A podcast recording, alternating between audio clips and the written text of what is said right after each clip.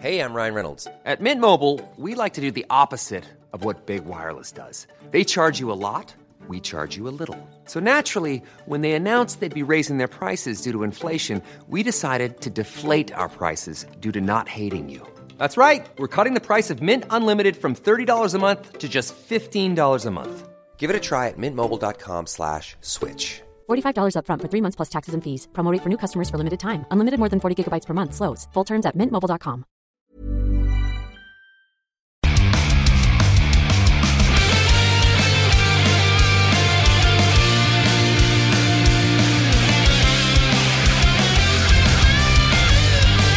Bienvenidos a otro programa más de Fuera del Control. Señora, me encuentro con el señor Gus Rodríguez. ¡Aplausos! ¿Qué tal, maníacos? ¿Cómo están? Oye, e- e- esa frase que la, eh, escuché de chiquito y yo creo que es donde vamos a empezar desde... Uf, porque muchas veces hay muchas dudas eh, en torno a, digamos, a la historia. Porque, por ejemplo, ¿cómo empezó, cómo empezó el, el concepto de Ninten- Nintendo Manía? ¿Cómo fue esa idea y cómo fue e- ese riesgo? Digo, porque la televisión es muy diferente a, ¿qué? ¿20 años atrás? Pues sí, bueno. O sea, la, eh, la televisión es diferente al día de ayer. Sí, bueno, O sí. sea, esto está evolucionando a unos pasos que nunca imaginamos, y mucho menos lo imaginamos hace 20, 25 años que estábamos por ahí iniciando en la, en la televisión. ¿Cómo fue la idea de Nintendo Manía? O sea, la, la eh, la- usted la propuso, eh, le dijeron, oye, vamos a un programa de videojuegos. Pues mire, eh, nosotros eh, estábamos haciendo la, la revista Club Nintendo y, y, pues nos pagaban los viajes para eh, la revista y el, y- y el distribuidor. En ese entonces el distribuidor oficial nos pagaban los viajes para ir a, al- en aquel entonces era el Consumer Electronic Show, el CES, y entonces eh, pues allá íbamos, este, traíamos la información y nos dijeron pues que valga la pena si les estamos pagando eh, los, los viajes para allá, mejor hagan también un programa de televisión, pueden. Y pues yo como publicista estábamos haciendo la revista Club Nintendo, que pues ay, más o menos le sabíamos, porque yo siempre decía, bueno, es como hacer 36 anuncios de revista al mes. Sí podemos como agencia de publicidad y le sabemos si nos gusta, pues hacer un comercial de televisión de 30 minutos en lugar de 30 segundos, pues también podemos. y entonces este, fue como el paso lógico, o sea, si ya estábamos haciendo la, la revista y estábamos en el lugar, en la fuente donde se generaba todo esto, pues este, nos dijeron, pues aviéntense el programa y íbamos dos veces al, al año a- a- al, al- al Consumer Electronic Show. Y dijeron, ah, bueno, ¿sabe qué? Ya que están haciendo el, el- el programa de televisión, pues de una vez les pagamos los viajes a- al Shoshinkai, que era el, eh, el evento del nuevo corazón y que se hacía en Japón. Dijeron, pues también vayas a Japón. Ok, ok, bueno, vamos a ver lo nuevo que Nintendo Japón está sacando. Entonces nos, nos, nos mandaron para allá a Tokio y, este, y bueno, verá sensacional tener esa información antes que nadie. Y antes era mucho antes que nadie porque no había, no había Google. O sea, No había internet. no había internet. Eh, las nuevas generaciones estoy seguro que no pueden imaginarse un mundo sin, sin Google, sin internet. Pues eran como los cheat codes. O sea, yo esperaba la guía en Club Nintendo. Yo esperaba la guía de que, que siempre el, la- la- la- el párrafo empezaba con la, le- la primera letra del juego. Sí. Sí. Sí, sí, sí, le metíamos ahí este. El- por ejemplo, con Zelda, zapa- eh, zapatos listos para empezar. Yo me acuerdo bien, lo tengo bien grabada esa frase, zapatos Ah, listos. ahorita que dices eso, es- me costó mucho trabajo. ¿Con qué vamos a empezar? Ay, dice bien, ya ni modo. Zapatos listos para empezar. Sí, porque tuvo, tuvo difícil para empezar con Z. Y este, con Z y con Zelda. Y, y sí, efectivamente, ahora desgraciadamente, y digo desgraciadamente porque no está padre spoilear, y mucha gente que se dedica a, esto de, de los medios y los videojuegos, como que no tienen mucho respeto por, por no spoilear. Y, y- y no hablo de, de gente en México, hablo de gente en todo el mundo. Actualmente hay un juego que todavía no sale y ya está toda la guía en internet ¿Ya? para que la puedas ver. Dices, nah, Ya está el final no, y ya está todo. el final y todo. Sí, todos los secretos y los trucos y todo eso ya está por ahí. Y este, esa parte no. Sí, no, No no. me, no me gusta del, de, de- de los nuevos medios, ¿no? Entonces, eh, eh, está el programa de televisión, empieza a tener éxito porque hasta hicieron gira. Sí. Hicieron gira. Estamos hablando de hicieron gira. Era el Momo Gómez Rodríguez. Y luego, conforme pasó el tiempo, empiezan a entrar nuevos elementos. Sí, empezamos, porque era eh, cuando TV Azteca estaba empezando. Entonces dijeron, ah, a ver, ahí tenemos el rincón de un foro. Ese rincón no lo usamos ahí. Échenselo ustedes. Entonces dijimos, "Bueno, para nosotros es más que suficiente. Porque yo siempre dije que la estrella del programa era el videojuego. Sí. O sea, no era ninguno de nosotros, ¿no? Y, y lo hicimos, lo, lo- lo hice, ahora ya prácticamente todo el mundo lo sabe. Empezamos un chavito y yo, y el chavito pues, es mi hijo.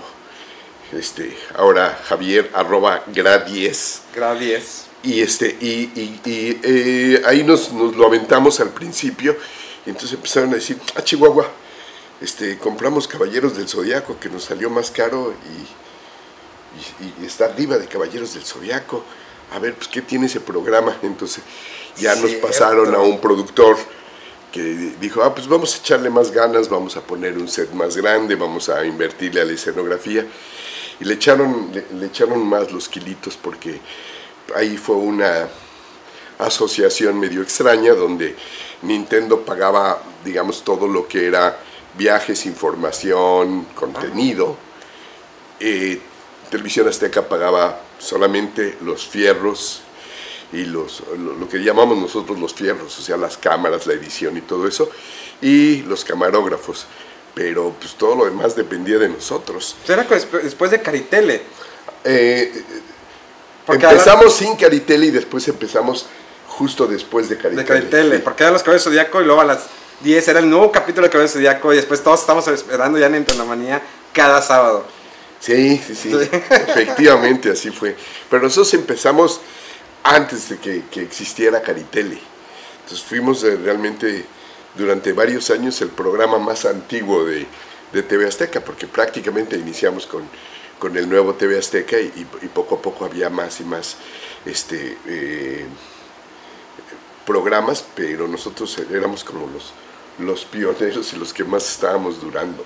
Era Club Nintendo, era eh, Nintendo, eh, Nintendo Manía. ¿Qué más estaba haciendo en ese momento? Porque hacía, también aparecía en otro eh, programa, con otro comediante. Sí, eh, bueno, siempre he sido maestro, ilústreme maestro. Cállese, qué desagradable. Sí, efectivamente, yo, yo estaba eh, trabajando como publicista, de hecho, inicié con esto de los videojuegos porque era publicista y yo ma- manejaba la publicidad de, de Nintendo en México. Entonces, por eso era que, que- que llegué por ahí. Pero, este, otro cliente de la agencia de publicidad se convirtió eh, Eugenio Derbez en uno de mis clientes de la agencia y también le empezamos a escribir este, su programa de televisión y el programa empezó a crecer. Entonces yo me tenía que dividir entre hacer el programa de televisión de Nintendo Manía y el de Eugenio Derbez. Y fui un caso raro, ahora ya hay muchos, eh, eh, gente de, de cuadro, talento que se le llama, que hace al- algunas cosas en imagen o en Televisa o en TV Azteca y que eh, está simultáneamente en varios proyectos. En aquel entonces creo que fui el primero en, poder estar en TV Azteca y también en Televisa. Era, era muy raro. Bueno, y me acuerdo que hace unos años, todavía, creo que en un último capítulo de un programa de, de Eugenio Derbez, salió Andrés, Andrés Bustamante como este, con su personaje, ¿cómo se llamaba? Ponchito. Ponchito. Sí, Ponchito. Y que Sí. todos se quedan, ¿cómo? A ver, es- pisó las instalaciones de Televisa y él dijo, nunca pisé las instalaciones. De hecho, eso se grabó en unas oficinas.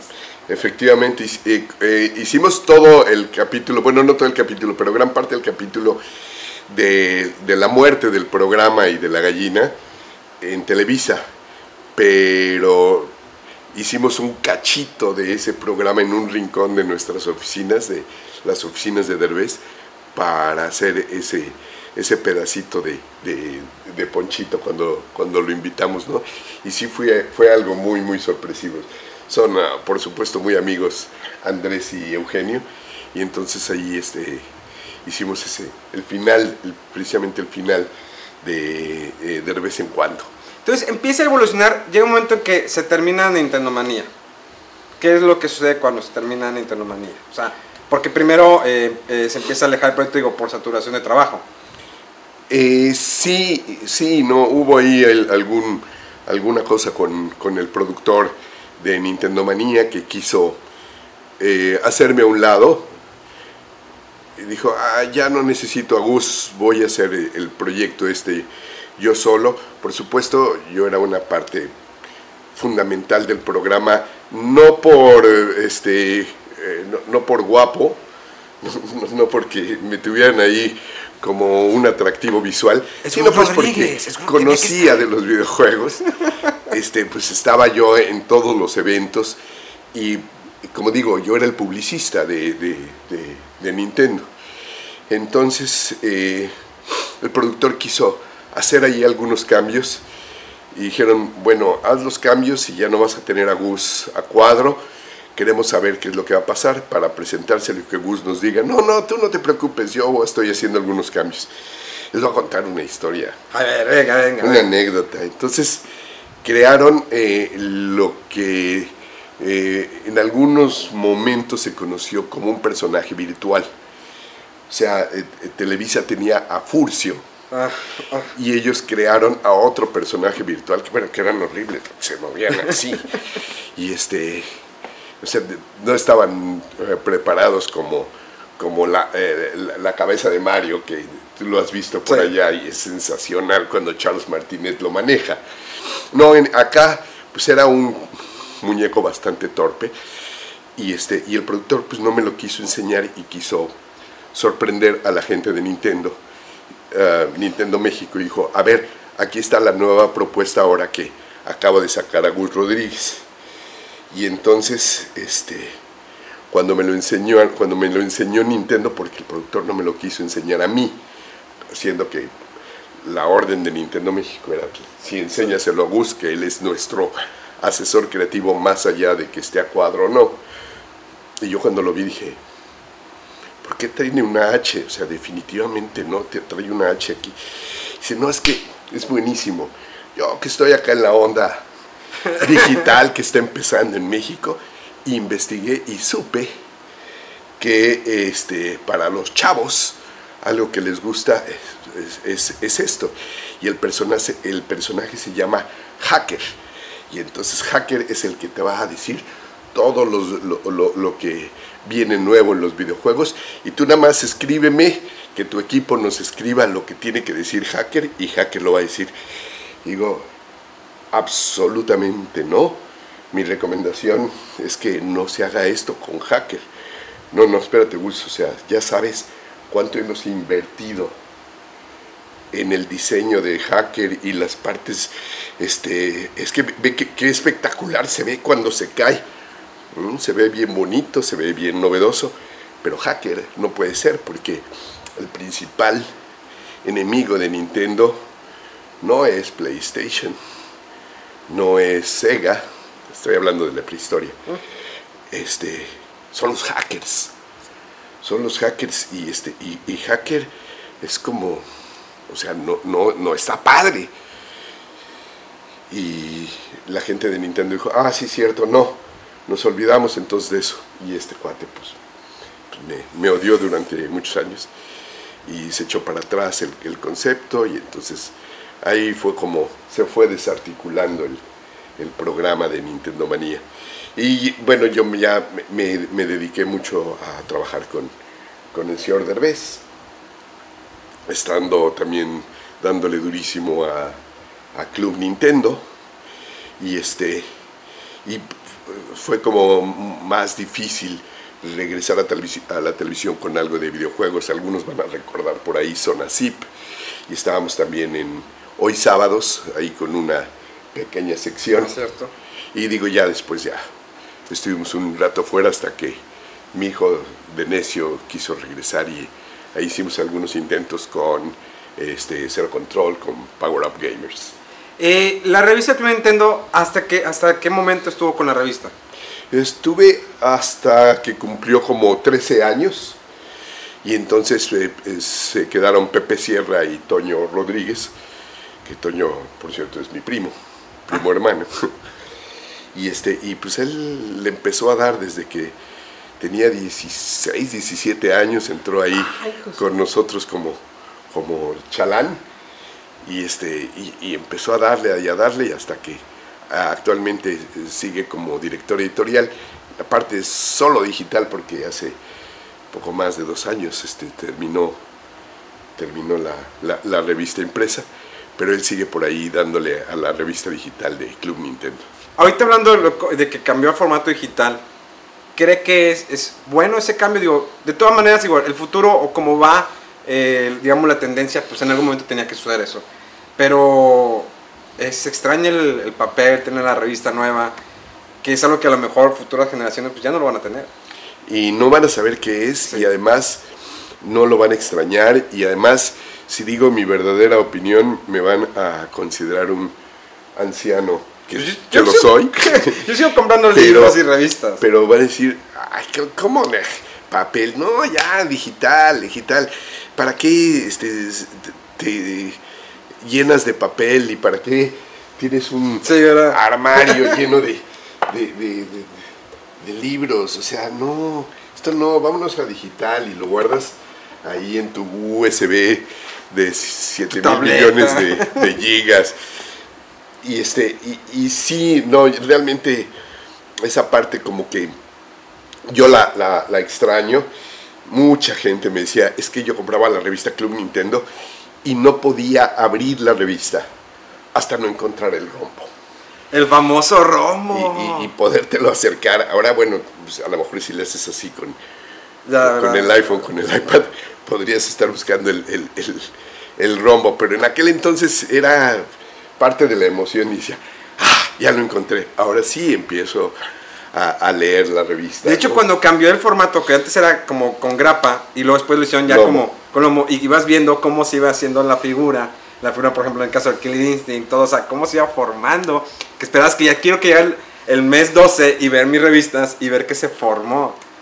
Y eso como que te obligaba también a ponerlas acá en el estante. ¿no? Presumirlas. Entonces, sí, sí, sí.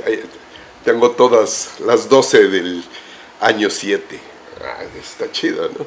Sí, esa parte sí la, la, la extraño, me, me da mucha, mucha nostalgia, mucha tristeza, y no solamente la revista Club Nintendo, que es mi pasión, pero de muchos otros eh, eh, contenidos que Sí. de repente dices, no, es que ya no puedo comprar el libro, el papel, o leer, o leer el libro y, y- y estar leyendo algo que te emociona, como que sí, ya no es lo mismo que estarle dando al, al PDF, ¿no? Hay una portada que me gusta mucho de Mario 64, donde está Mario, arriba de 64 su emprendedor, esa está muy, muy buena. Sí, le buscábamos, le buscábamos siempre tener ahí algo, algo original y que te llamara la atención. Fíjate, te cuento, te cuento rapidísimo, el, el- el número 4, este, nos llamaron la atención en, en Editorial Televisa, que, se, que antes se llamaba Publicaciones Continentales. O sea, nos regañaron, siempre nos regañaron el primer año, sobre todo el primer año nos regañaban horrible, pero señor Rodríguez, le dije que tenía que entregar eh, la revista el día 18. Señor Sierra, ¿por qué no entregaron el día 18?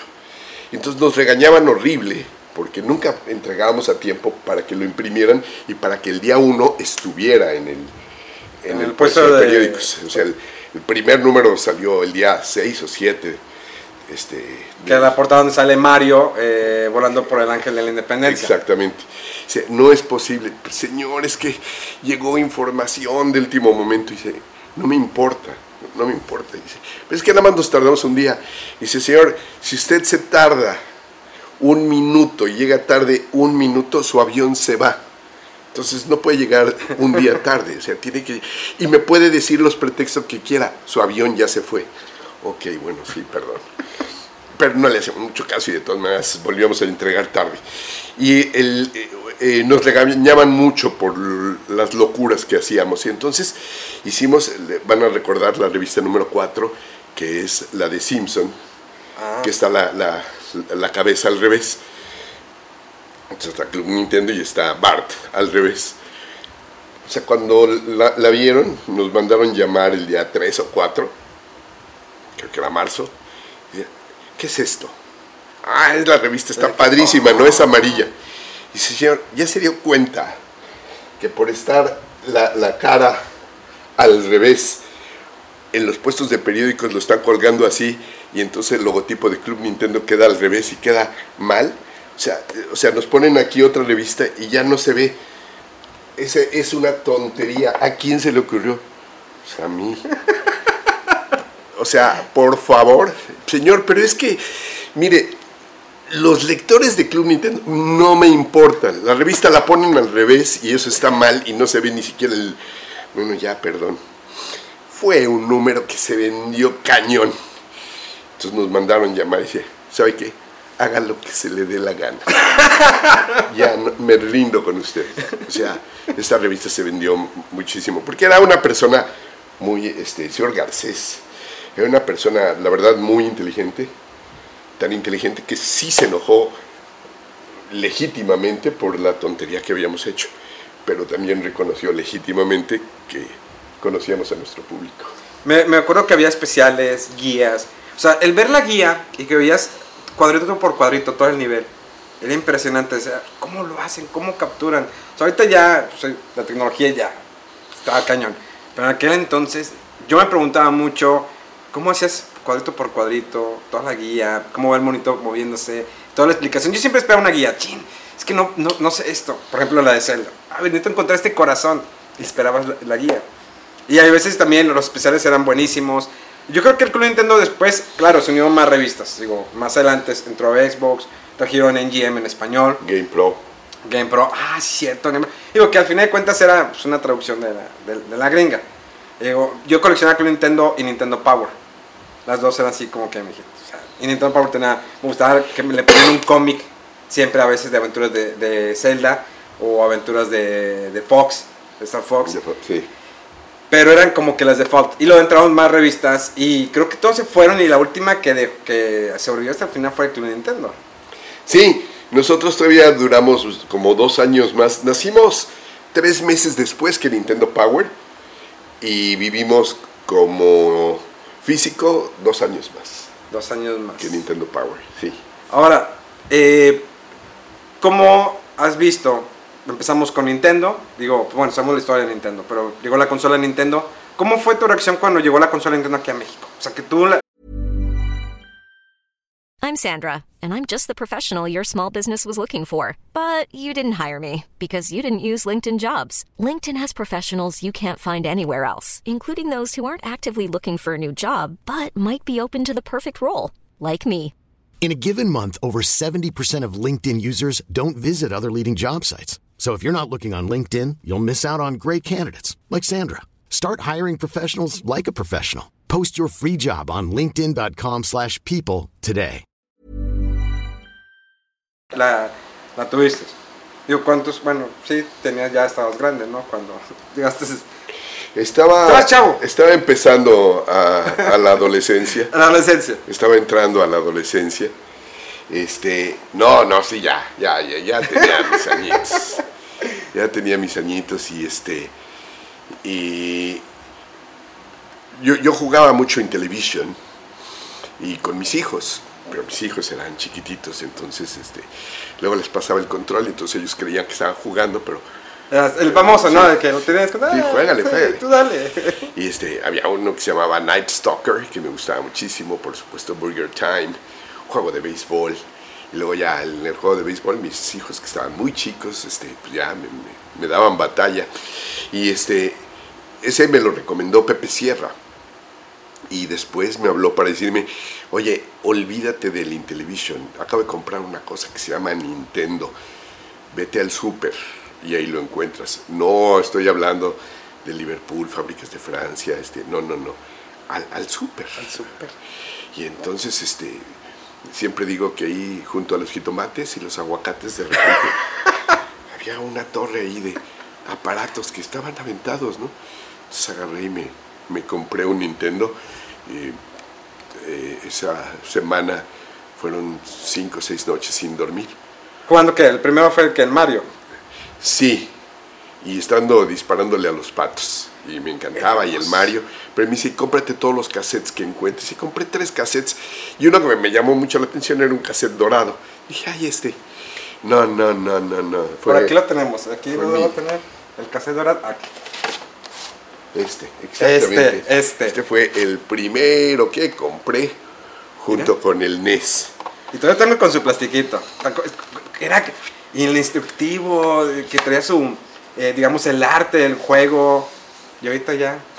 Ahora ya no, sí, porque muchas veces, ¿Sí? igual que lo del rombo, mucha gente eh, abría el juego y antes de meterlo, que era la locura de había ya, esperé tres meses por este y sé que ya venía y ahora lo quiero jugar, pero voy a ver primero el instructivo y a leerlo y a sentirlo y a olerlo. Y el arte. Y, ay, sí, y atrás entonces- las notas para que apuntaras algo.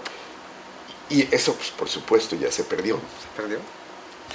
Y, y, eh, yo con este juego de, de- del NES duré meses y, y fue tal la obsesión que realmente fue el inicio de, de la revista Club Nintendo. Ahí ¿Sí? cuando, cuando eh, un cliente llegó a decirme, tengo una tienda, una tiendita. Actualmente es- es- estaba la tienda exactamente frente al Hotel de México, que ahora se llama World Trade Center ahí estaba la tienda de este señor. Y este, me dijo, tengo una tienda, quiero que me hagan la publicidad para esa tienda. Este, ese señor era eh, un señor eh, japonés, el señor Nogami, muy audaz, con mucha visión. Me dice, quiero que me haga la publicidad de esa tienda, ¿puede? Sí, no me acuerdo, creo que tenía algo así como 30 mil pesos, que era un muy buen dinero para hacer el lanzamiento, de decir que ahí estaba. Si es que se llama Nintendo lo que estamos promocionando, digo, "Sí, lo conozco perfecto. Ah, ¿lo conoces? Sí, eh, ya he jugado varios juegos y, ah, pues eso. Y entonces le empezamos a hacer la, la publicidad, conocíamos muy bien el producto y, este, y el, el papá de la revista Club Nintendo eran unos pequeños boletines que se llamaban el, mundo de Nintendo. Y eran unos folletos de a dos tintas que era una hoja doblada. Pero era el único lugar donde podías saber cuál era ah, el lugar donde podías conseguir más corazones, donde podías cómo pasar hacia el, el panteón en, el juego de, de Zelda, este, los trucos de Mario. Ahí respondíamos preguntas y todo, después se, se volvió en un tríptico y fue tal el éxito de esa franquicia, de esa pequeña tienda, que Nintendo volteó los ojos a México y dijo, ¿por qué una tienda está vendiendo más que los Liverpooles y que el- todo eso? O sea, ¿qué, qué, qué pasa ahí? Ah, pues nosotros le estamos haciendo la publicidad. Ah, ¿y pueden hacer una revista? Pues yo creo que sí. Y pues sí le hicimos durante 30 años. Tuvimos Nintendo, bueno, de hecho hay una revisión, a mí me gusta mucho esta edición que tengo por aquí, que fue cuando salió, ¿se acuerda el problema que siempre que le soplas al cassette, lo ponías? Y de hecho a mí me gustó mucho esta edición que sacaron ya casi al final de la vida de- de- del NES, que aquí lo pueden ver. Digo, todavía la pueden encontrar así como que, si le buscan, no es muy cara. Viene Super Nintendo y creo que revoluciona, para mí siempre ha sido la mejor consola y siempre va a ser la mejor consola. A mí también me gusta muchísimo el Super Nintendo. Por... O sea, la variedad de juegos era impresionante. Estamos hablando, aparte, pues el Mario World, la primera vez ver a Yoshi. La musiquita como cambiaba cuando te subías a, montabas a Yoshi. Yoshi Island, Star Fox, el famoso... las eh, texturas, este, hubo muchísimas cosas que. Cuando, cuando salió Street. El Street. No manches. Que se- se ve casi- 16 megas, wow. Que casi se ve igual que la maquinita. Cuando salió el Mortal Kombat. Bueno, primero, bueno, pues que no tenía sangre. Pero cuando sale el 2, incluso cuando sale Super Street Fighter 2, yo lo jugaba mucho en arcade. Me gustaba mucho jugar la maquinita por cómo se veía. Y lo ves en el Super Nintendo y dices, "Oh, es, es el port, o sea, se ve casi igual. Y eran unas televisiones grandotas, o sea, todavía tengo esa... esa- Sí, ya vi, ya vi. Y, y todavía funciona, y todavía fun- funciona esa tele. Ahí la tengo. Pero era la emoción de que tenías el cartucho. Digo, claro que en aquel entonces, pues era, digamos, caro, ¿no? No podías comprar tantos juegos. Eh, era muy difícil a veces porque no los traían directamente a una empresa, sino que pues lo importaban, cada quien iba subiendo el valor como quería. Y al menos aquí, por ejemplo, en la zona norte de Nuevo León, pues todos van al otro lado, tenemos del otro lado. Pero pues ya más adentro de la República, pues era un poquito más caro, por la traía impuestos. Pero era esa emoción de cuando compras el cartucho, la cajita, sacabas el dispositivo. Y creo que Super Nintendo a mí me marcó por RPGs como Final Fantasy, Mario RPG, eh, el Chrono Trigger. eh, como dije, ah, pues también Mario Kart, la primera vez de, de Mario Kart. Ocarina of Time. Ay, cuando sale el 6-4, a ver, lo considero un fracaso el 6-4. Bueno, es que muchos lo dicen. no. yo, para mí no. O sea, a mí no. tuvo juegos muy buenos, no O sea, tantos como el Super Nintendo. Sería más el GameCube, pero este. No, el Nintendo 64 tuvo, tuvo maravillas, como el, lanzamiento de Mario 64. Verlo la primera vez como el mundo 3D. Sí, que se sí. No, no manches, eh. Que casi, casi lo puedes abrazar. Qué increíble. Ahorita cualquiera de los Ah, nuevos sí, videojugadores va a decir, ¿qué hablan? Eso está en todos lados, ¿no? En aquel entonces sí, sí fue una novedad y sí nos hacía sentir. Para mí una de las cosas más importantes, tanto en los videojuegos como en mi otro trabajo, que es escribir comedia y esto, es hacer sentir cosas a la gente, ¿no? A través de lo que haces. Y, entonces lo que me ha hecho sentir los videojuegos, muchos videojuegos, eso para mí es muy importante. Por eso hablo, hablo de, de- de- toda esta onda que la, en la nostalgia revives cosas increíbles con un olor, con, un, eh, con una imagen, con, eh, eh, al, al- al sentir, al, al- tocar un control, ¿no? Se emocionó cuando anunciaron el mini, el mini NES.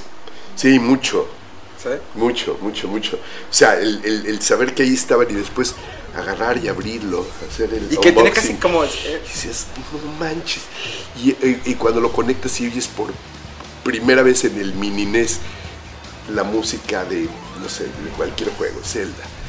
Y es de, wow, ya me acordé la primera vez que lo prendí y me acuerdo de tal cosa. O sea, eh, que- sí me, me- me despertó muchas cosas el mini NES. ¿Crees que es, eh, digamos, que Nintendo sabe, o sea, Nintendo sabe cómo pegarnos en la nostalgia? Sí. Porque después fue Mini Super NES, todos pegan un un Mini 64, eh, pero junto con el Mini Super NES, pues el Mini NES se agotó. La gente empezó a vender muy caro. Y luego el Mini Super NES fue, explotó así, boom, o sea, fue, fue cañón. Y dicen, es que te están volviendo a vender algo que lo puedes descargar en otra parte. Pero yo creo que la nostalgia de la cajita, No, no, no. sacarlo, tenerlo así en mini, o sea, que es algo original que está dando Nintendo y, y tiene la oportunidad de tenerlo como que la versión chiquita de recuerdo. Sí, no, yo no, no sé de alguien que se emocione por tener un emulador. Que diga, no manches, tengo un emulador. No. Mm, sino, ah, tengo un emulador y tengo 3.746 juegos que nunca juego, ¿no? Porque, Sí, digo, igual abrir eh, la consola, volver a usar la consola original o esto, aunque no tengas todos los juegos, pero aquellos que jugaste 10.000 veces creo que es mucho más O sea, la, la, la así, pequeñita. Y me acuerdo que por ahí yo tenía guardada la ca- caja grande de Nintendo porque era el hielo seco, ¿no? Que le sacaba hacer el hielo seco, cómo estaba envuelto, los instructivos y, y era la emoción. Digo, en aquel entonces pues, me compraron esa consola y nada más tenía el Mario y luego el Dragon Warrior y el Zelda. Pero creo que, el paso de los años, si vemos la, la actual generación, digamos PlayStation, Xbox, pues ya no es la misma emoción. Digo, sabemos que han evolucionado los juegos para bien. Hay juegos con grandes historias, hay juegos con grandes gráficos. Pero como has visto desde el punto de vista tuyo, Nintendo, porque siempre ha sido Nintendo. Digo, en algún momento vimos que el último programa de televisión que tenías, pues sí, hablan de varias de, de las demás consolas. Pero en el caso de Nintendo, has visto que la evolución, digo, con Wii fue el boom. Sí, revolucionó totalmente. El Wii U no le fue bien. Sí, yo creo que en algún momento sobre todo con el Wii U, fue cuando la soberbia de Nintendo dijo, no, ya. no". Y este, se le fueron muchos de las eh, third parties y se fueron a hacer otras cosas a, a- otras consolas, a veces exclusivas, a veces este, compartidas. Y Nintendo dijo, no, yo puedo solo. Y no, no pudo solo. Entonces ahora con el Switch que regresa y que ya hay varios eh, eh, third parties interesados en hacer cosas y por ejemplo FIFA que se les había ido, tenemos Skyrim, tenemos el Doom, Wolfenstein. Y dije, no, no los necesito. No, sí los necesitas. Y a lo mejor tú no, pero los videojugadores sí los necesitan, ¿no? Entonces, y, y sí, como dices, sus gráficas no son la perfección total y absoluta, pero puedes este, vi- vivir sin ello. Es que lo importante siempre yo he dicho, cosas que el juego me entretenga, que me dé una historia, que me entretenga. Ok, el multiplayer, que evolucionó, de jugar en casa con tus amigos, ahorita hacer en línea. Y que ya próximamente viene, o sea, ya está el servicio en línea de Nintendo, que va a ser el más barato de todas las, eh, a comparación de las otras, de la competencia. Pero yo creo que el entretenerte con una historia, un buen juego, digo, pues un Zelda, ¿cuántos? El nuevo Zelda está increíble, un Sí. mundo abierto. O sea, Abierto, paso- pero abierto, abierto. o sea, pasas horas al principio cuando no tienes caballo de que camínale hasta Cacarico, que está hasta la vuelta de la montaña para que puedas hablar. Y después ya consigues caballo y dices, bueno, ya cambia la cosa. Pero a mí me gusta más la historia porque es lo que me entretiene. Pero es que es eso, como es la vida. O sea, que no todo es tan fácil al principio, ¿no?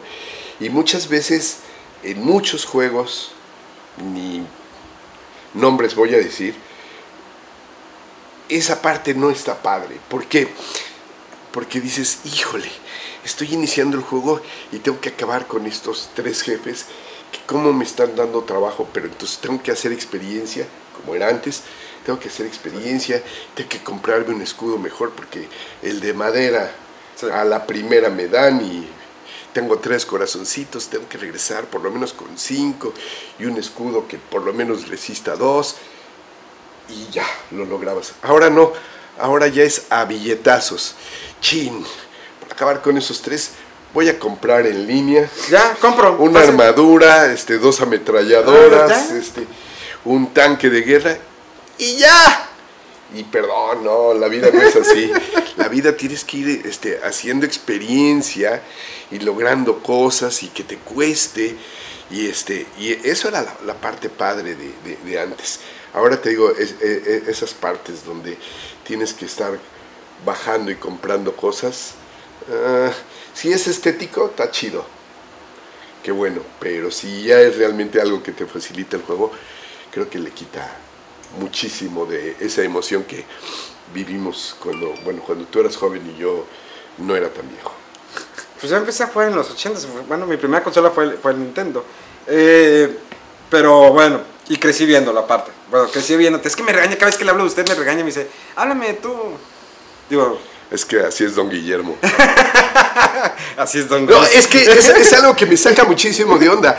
Yo me acuerdo cuando hacía Nintendo Manía, entonces los chavillos, chavillos de Gus. 8, 10, 15 años, ¿qué pasó, Gus? ¿Cómo estás?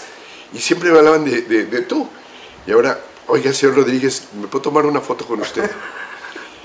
¿Cuándo me empezaron a hablar de usted? Nunca, o sea, se fue un cambio así que dije, ¿pero por qué? Porque, pues, ¿En digo, qué pues, momento? mucho lo ven, o sea, Gus Rodríguez. Pero no, en aquel entonces me hablaban de tú, ¿por qué de repente ya de usted? Sí, ¿verdad? Estamos casi a la misma edad. No, soy, soy más joven, soy más joven. es más joven, sí, ¿verdad? Yo, yo creo que sí, sí. Yo tengo más canas todavía. Ya para terminar, ¿qué mensaje puede dejar a todos los gamers, digamos, que ahorita están, que a lo mejor no conocen Nintendo, Super Nintendo? Hay pequeños papás que les compraron el mini Super NES. Mira, hijo, estos eran videojuegos. O sea, ¿caes aquí o caes aquí? No hay intermedio, no hay acá. No hay save. Bueno, obvio que le dieron esa opción al mini Super NES y al NES.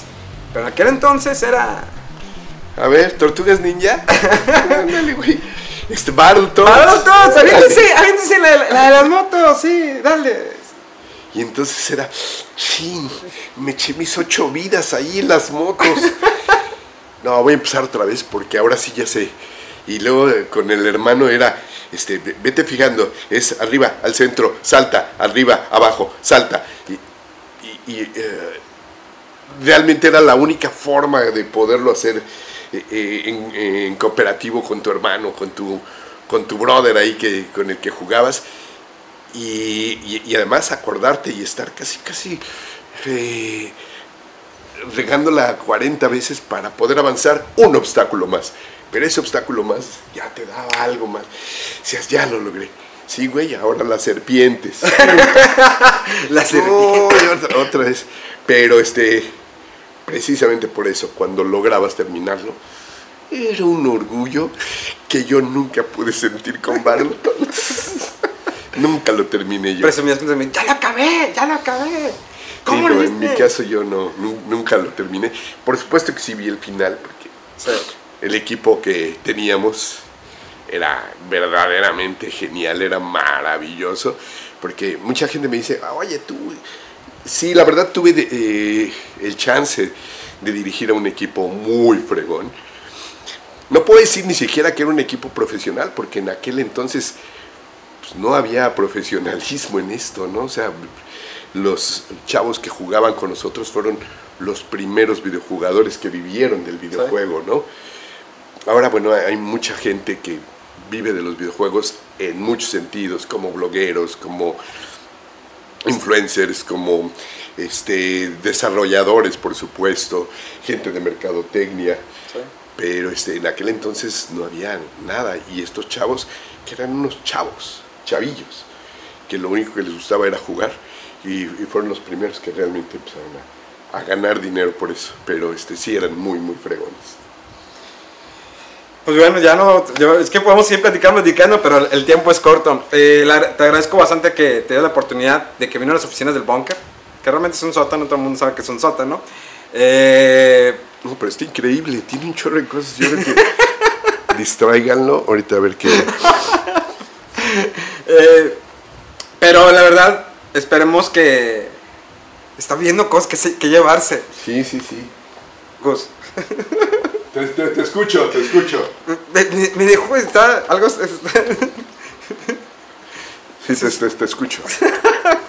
Mi super La verdad, digo, sí estoy muy contento, digo, compartir este momento contigo. No, lo, te vi en persona hace como 3 años, 4 años, cuando fuiste al E3. En Cuando el regresaste. E3 nos vimos, creo que sí fue la última vez que nos vimos. Y de ahí después yo estoy en contacto con, con tu hijo. eh, digo, siempre vas a ser una persona muy querida y muy admirada por todo México. Y yo creo que en muchas partes del mundo. Porque siempre te van a recordar como el icono de, eh, digamos, de hablar de videojuegos en los medios. Como era antes en la televisión, como era antes. Y yo creo que es algo que todavía mucha gente, muchas generaciones se van a acordar de ti. Digo, todavía todos te siguen diciendo, ah, es, es Gus. Oh, Don Gus. El señor Gus. El señor Gus o el señor Rodríguez. Este, no, sí, la verdad, digo, aquí en Monterrey me, me pasaron, a- ahorita precisamente que pasaste por mí, iba en la calle, ¿Gus? Sí. Gus este, y antier también iba yo caminando ahí por el, ¿cómo le llaman? El barrio antiguo. Y este, iba yo caminando así, sin gorra y con una camisa que no tenía nada que ver con los videojuegos. Se paran unos chavos, bueno, no, no tan chavos también, de la generación que, que veía eh, Nintendo Manía. Y dice, eres Gus, ¿verdad? Sí. Oye, no manches, ¿a dónde vas? ¿Quieres que te demos un aventón? Pues iba yo aquí a dar vuelta. No, espérame, déjame invitarte un agua. Me llevaron allá un agua este, fresca, deliciosa y este, me invitaron y todo. Y, este, y, y es bien padre. Y esa parte, eh, dices muchas generaciones. Yo creo que es una generación a la que le pegamos duro los nuevos chavos, digamos de 25 para abajo, si voltean a ver y, ¿y ese señor quién es o qué? Y sus papás o sus tíos de, no manches, es Gus Rodríguez. Así que, no sabes lo que dices. Y, pero de verdad, y eso, eso es algo que, que lo digo con mucha sinceridad. No me he acostumbrado, afortunadamente, a hablar con alguien y diga, es que sabes que transformaste mi vida, transformaste mi niñez y yo me dedico a lo que me dedico porque yo veía Nintendo Manía. Yo me dedico lo que me dedico Es- porque había de- Nintendo Manía. O sea, todavía Esas yo dije cosas- quiero hacer eso. Esas cosas de verdad, de verdad no tienen, no tienen cómo pagarlo, ¿no? Y de verdad lo agradezco muchísimo. Y, este, y te agradezco muchísimo, Memo, que me hayas invitado aquí a, a tu bunker. Al, al- al bunker, no, la verdad, su genialidad, las cosas, o sea, me hizo a mí que dije, yo quiero ir un día al E3, lo logré el día que fui al E3, me quedé en shock, dije, no quiero volver a faltar. Y como fui avanzando de hablar, dar una reseña, a mi forma, todo, pero dije, pero es que era mi modelo a seguir. Dije, Muchas quiero hacer lo que él hace. Digo, no voy a llegar tan, gran, tan lejos como él lo ha hecho, porque, pues, es Cruz Rodríguez. Digo, fue la primera persona que habló así como que de videojuegos aquí en México y era que lo veía en televisión y ahorita está aquí en mi casa. Y sí, me siento como niña así. ¡Ah! Bueno, no. Eh, pero sí, la verdad yo lo admiro, la gente lo admira. eh, la gente lo sigue mucho en sus redes sociales, que ahorita lo vamos a poner aquí abajo, tanto como su Twitter como su Instagram. eh, porque pues sigue ahí comentando, de repente se vende sus buenos chistes. eh, de repente me gusta mucho uno que utilizó un micrófono de Milenio. Ah, sí. Ese lo tengo en mi Twitter, en, en la, como tweet fijado, porque sí, les gustó y pues, ahí lo van a ver. sí, saludos a- digo, digo, parte de esto va para Milenio. Ahí está, un buen uso del micrófono de, de Milenio. Pero me da mucho gusto y esperemos que pronto esté de vuelta aquí y nos vemos pronto por aquí. ¿Cómo diríamos? ¿Puedes decir algo aquí al final? ¿Quieren? Si me salgo de cuadro o algo? No, no, no, por favor. Bueno, vamos a decirlo juntos. Ah, ¿Vamos a decirlo juntos? Ok. Una, Dos, dos, tres. Estamos, en, contacto.